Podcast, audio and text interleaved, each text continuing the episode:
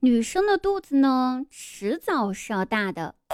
我也想明白了，与其被别人搞大，还不如自己多吃点变大。也许学校本来就不打算教会我们什么，而是想要让我们习惯以后每天要早起去上班，而晚自习呢，就是想要让我们提早的适应一下加班的生活。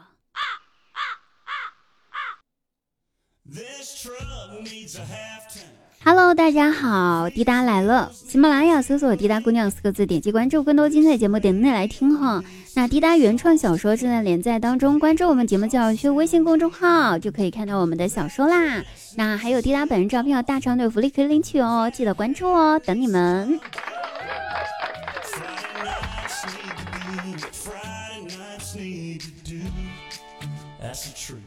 我有个同学，他在饭店打工的。老板呢，就经常教育他们店里面的员工，就说：“顾客就是上帝，就是神，你们一定要好好的伺候着，千万不能怠慢了哟。”然后有一次，两个客人在他们店里面打起来了，其他人都去拉，都去劝架了，我那个同学却无动于衷的站在一旁观望。后来老板回来了，就责骂他。说，不是告诉你，顾客是上帝，顾客是什么？你怎么能不去劝架呢？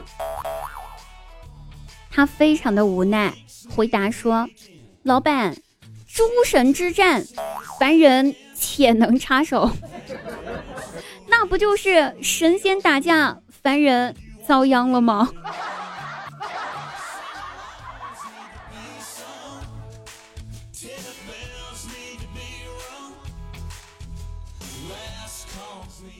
刚才还在说要把自己的肚子自己搞大，多吃点儿，所以最近我这个体重有那么一点点直线上升，我肚子上的赘肉也变多了，而且是那种很明显的变多。前两天吧，在地铁上，人很多嘛，我就只能够站着了。有一个特别调皮的小孩儿。人很挤，他还要在人群里面穿来穿去的。穿到我面前的时候，他妈妈一把就把他给拉了回去，然后对他说：“小心点啊，不要撞到阿姨肚子里面的小宝宝。”然后他回过头，温柔的对我说一声：“对不起，孩子不懂事。”我。我没事儿，我自己搞大的，怪不了谁。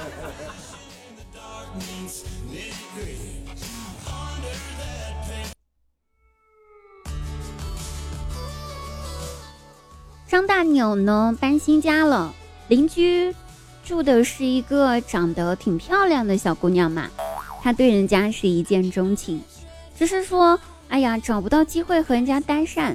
所以一直在观望找机会，那这不机会呢，就自己找上门来了。人家大姑娘每天晚上主动来敲他的门，有时候是借个锅，有时候是借个碗，一来二去的，两人也混熟了。这不这天晚上，人家姑娘又来敲他的门了，对他说：“大哥，不好意思，我家灯泡坏了。”可以请你帮我换一下吗？他一听啊，哎，这是个好机会，可以到人家家里面去登堂入室了，对不对？于是赶紧试探人家说：“换灯泡呀，没问题，我给你换，小事儿一桩。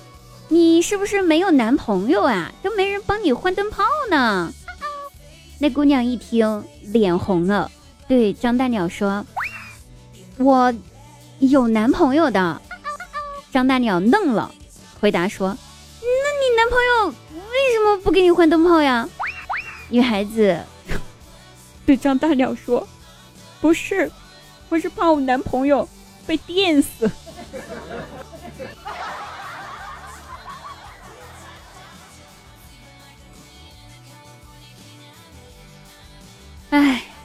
明白为什么好多人都说人间不值得了。你看圣诞鸟活得这么不容易，所以人真的活着不容易呀。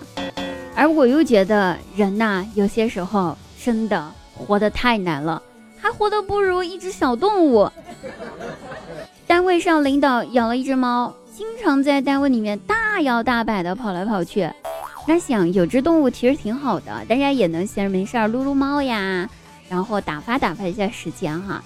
可是最近呢，单位的办公室呢要翻新装修了，那个味道特别的大，还有很多有害物质甲醛，这样子对人身体伤害特别不好。领导呢开会的时候就跟大家说说，哎。这个大家忍一忍哈，过几天这味道散了就没什么事儿了啊。然后开会结束之后，领导下班就把猫给带回了家。他说甲醛对猫的身体不好。你看看，哎，人间不值得，我们下期再值得吧。下期再会，拜拜。